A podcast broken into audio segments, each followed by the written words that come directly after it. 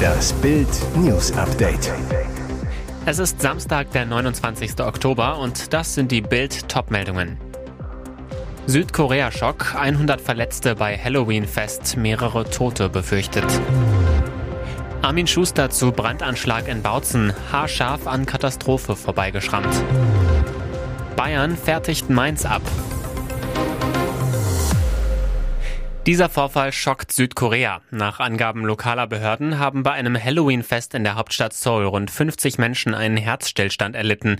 Mutmaßlicher Auslöser, sie wurden in einer engen Straße von der Menschenmenge erdrückt. Es wird befürchtet, dass mehrere Gäste der Halloween-Party ums Leben kamen. 100.000 Menschen hatten das Fest besucht. Laut Choi Chon-sik von der Nationalen Feuerwehrbehörde wurden bei dem Vorfall im Partyviertel Itaewon insgesamt rund 100 Menschen verletzt. Choi sagte, dass die Menge wohl nach vorn gedrängt habe und die Menschen dabei vermutlich erdrückt worden seien. Auch die Polizei bestätigte, dass Dutzende von Menschen in den Straßen von Itaewon reanimiert wurden. Viele andere seien in nahegelegene Krankenhäuser gebracht worden. Lokale Medien berichteten, dass der Massenansturm ausgelöst worden sei, weil ein nicht näher genannter Prominenter in einer Bar zu Besuch war. Südkorea-Präsident Yoon Suk-yeol forderte die Behörden auf, die Verletzten schnell zu behandeln und die Sicherheit der Festplätze zu überprüfen.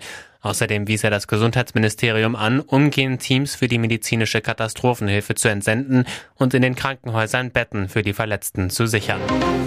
Nach dem schockierenden Brandanschlag auf das ehemalige Spreehotel in Bautzen, in dem in wenigen Tagen zahlreiche Flüchtlingsfamilien einziehen sollten, besuchte Sachsens Landesinnenminister Armin Schuster den Tatort und zeigte sich bestürzt. Bei seinem Besuch am Brandort sagte der CDU-Politiker, jetzt sehe ich die Situation noch besorgniserregender als aus der Ferne. Das Ziel der Täter sei gewesen, das ehemalige Hotel komplett in Schutt und Asche zu legen, so Schuster. Freitag früh hatten dort mehrere unbekannte Täter Fensterscheiben eingeschlagen und vier Molotow-Cocktails ins Innere geworfen. Landesinnenminister Armin Schuster zu Bild, das ist eine Tat mit einer extrem hohen kriminellen Energie. Mir wäre es fast zu verharmlosen zu sagen, ach, das ist eine politische Motivation. Nein, wir sind haarscharf an einer Katastrophe vorbeigeschrammt. Wer das billigend in Kauf nimmt, der ist ein Verbrecher. Der Innenminister sicherte zu, dass alles dafür getan werde, die Verantwortlichen zu finden. Diese gehörten nicht zur Mitte unserer Gesellschaft. Im Gegenteil, dafür müssen sie büßen. Die Tat sei ein Versuch, die Sächsinnen und Sachsen in ein anderes Licht zu stellen. Dagegen werden wir uns wehren, sagte Schuster. Dramatische Wende beim Horrorunfall von Röhrt, bei dem am Montag der Fahrer und seine zwei Kinder starben. Jetzt stellt sich heraus, der Mann aus Geldern hatte gar keinen Führerschein. Der Vater wollte auf der Straße zwischen Röhrtschap-Hüsen und Kempen-Tönisberg einen Traktor überholen. Dabei kam er von der Straße ab, krachte frontal gegen einen Baum. Der Wagen wurde durch die Wucht des Aufpralls in zwei Teile gerissen. Aus dem zerstörten Audi konnten der Vater, sein Sohn und seine Tochter nur noch tot geborgen werden. Der Beifahrer kam ins Krankenhaus, ist inzwischen außer Lebensgefahr. Jetzt stellt sich heraus, der 47-Jährige hatte gar keinen Führerschein.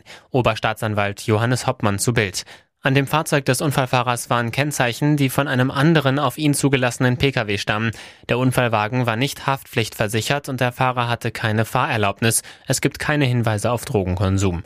Zu der Ursache des Unfalls teilte Polizeisprecherin Corinna Saccaro mit, vermutlich hat der Fahrer aus bisher noch nicht geklärter Ursache die Kontrolle über sein Fahrzeug verloren. Womöglich war die Straße rutschig. Zum Unfallzeitpunkt hatte laut Polizei starker Regen eingesetzt.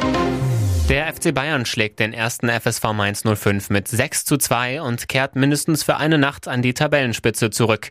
Nach dem 3 zu 1 Pausenstand erwischten die Rheinhessen den besseren Wiederbeginn, ohne sich dem Anschluss ernsthaft anzunähern. In der Folge schalteten die Roten wieder Eingang hoch und schrammten durch einen Pfostenschuss Chupomotengs hauchdünn an ihrem vierten Tor vorbei.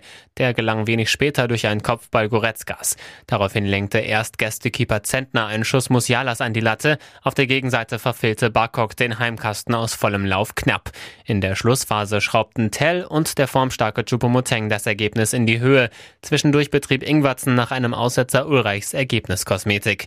Der FC Bayern München beschließt die Gruppenphase der Champions League am Dienstag mit einem Heimspiel gegen Inter Mailand. Der erste FSV Mainz 05 empfängt in der Bundesliga am Samstag den VfL Wolfsburg. Im Sommer wollte er noch weg, jetzt schießt er Wolfsburg zum Sieg. Die Wölfe gewinnen mit 4 zu 0 gegen den VfL Bochum, bleiben im sechsten Pflichtspiel in Folge ungeschlagen, dank Doppelpacker Felixen Metscher.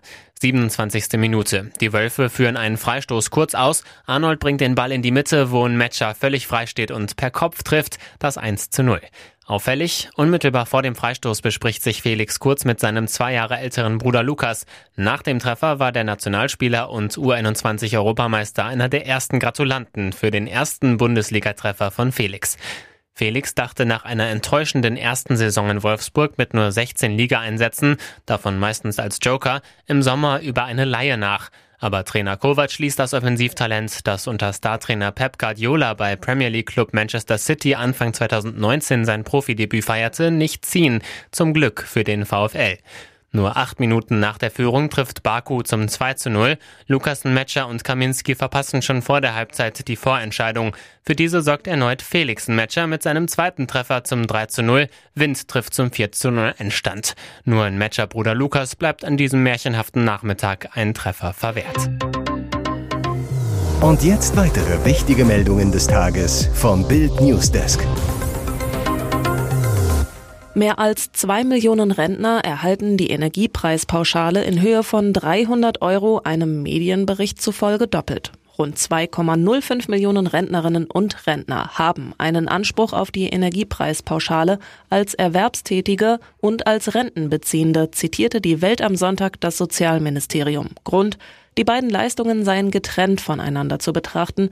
Rentner könnten in beiden Personengruppen anspruchsberechtigt sein. Auf der Webseite des Bundessozialministeriums heißt es dazu, die Zahlungen schließen einander nicht aus. Die Zahl setze sich zusammen aus 0,9 Millionen Rentnern, die eine sozialversicherungspflichtige Beschäftigung ausüben, und 1,15 Millionen, die einen Minijob haben. In dem Bericht heißt es, hinzu kämen laut deutscher Rentenversicherung 95.000 Versicherte, die erst nach der Auszahlung der Energiepreispauschale für Berufstätige im September und vor dem 1. Dezember, dem Stichtag für die Pauschale für Rentner, in Ruhestand gehen. Dunkle Wolken über Sky. Nach einem Bericht von Bloomberg und DWDL könnte Sky Deutschland demnächst zum Verkauf stehen. Die hohe Konkurrenz im Streaming-Bereich, der Verlust der Champions League-Rechte, die Aufsplittung der Bundesliga. Viele Kunden suchten da das Weite. Die Umsatzerwartungen des Sky-Besitzers Comcast wurden unterboten, besonders in Deutschland und Italien. Schlägt nun The Zone zu? Der Streamingdienst, der bereits die Rechte am Freitags- sowie den Sonntagsspielen der Bundesliga hat, wäre ein naheliegender Kandidat für die Übernahme. Hinter The Zone steht der britische Medienriese The Zone Group. Wäre aus Sicht der Fußballfans natürlich ein sehr romantischer Gedanke, ist aber aktuell schwer vorstellbar. Denn man vergisst gerne, dass Sky nicht nur Sport ist. Der umfangreiche Entertainment-Bereich dürfte für The Zone komplett uninteressant sein. Ein zweiter Spielverderber dürfte das Kartellamt werden. Dies hat der deutschen Fußballliga DFL die Auflage mitgegeben, nicht alle Live-Rechte an nur einen Anbieter zu vergeben. Also müsste die The Zone-Gruppe zwangsweise auf einen Teil der Spiele verzichten. Aber immerhin würde ein Konkurrent damit schon einmal vom Markt verschwinden. Jan Böhmermann liegt geheime NSU-Akten. Das Portal Fragt den Staat sowie das ZDF-Magazin Royal von Jan Böhmermann haben nach eigenen Angaben als geheim eingestufte hessische NSU-Akten veröffentlicht. Wir glauben, die Öffentlichkeit hat das Recht zu erfahren, was genau in jenen Dokumenten steht, die ursprünglich für mehr als ein Jahrhundert geheim bleiben sollten, heißt es auf der dazu eingerichteten Website. Um die Quellen zu schützen, seien die Akten komplett abgetippt und ein neues Dokument erstellt worden, um keine digitalen Spuren zu hinterlassen, schrieb Böhmermann auf Twitter. Bei dem Dokument handelt es sich laut Deckblatt um einen Abschlussbericht zur Aktenprüfung im Landesamt für Verfassungsschutz Hessen im Jahr 2012. Der Bericht ist auf den 20. November 2014 datiert. Aber über den NSU selbst gibt es hier wohl nicht so viel zu lesen. So schreiben Böhmermann und Co. auf ihrer Website. Es muss in aller Deutlichkeit gesagt sein, was kaum vorkommt in den NSU-Akten, ist der NSU. Wer hofft in diesen Berichten die Antwort auf offene Fragen zum NSU, Beweise für gezielte Vertuschungsversuche oder gar den Beleg für die Rolle des Verfassungsschutzes bei der Mordserie zu finden, wird enttäuscht. Elon Musk hat sich Twitter gekrallt, Genie oder Mr. Gaga. Er verändert unsere Welt, weil er radikal ohne Grenzen denkt. Elon Musk, der reichste Mensch der Welt, hat für 44 Milliarden den Kurznachrichtendienst Twitter gekauft. Vier Chefs schmiss er raus. Toll oder gefährlich und warum? Der Chef-Twitterer zwitschert selbst, der Vogel ist frei. Ich habe es getan, um der Menschheit zu helfen, die ich liebe. Menschenfreund oder Weltherrscher. Sein Ziel? Ein weltweiter digitaler öffentlicher Kommunikationsraum für alle, auch für Ex-US-Präsident Donald Trump.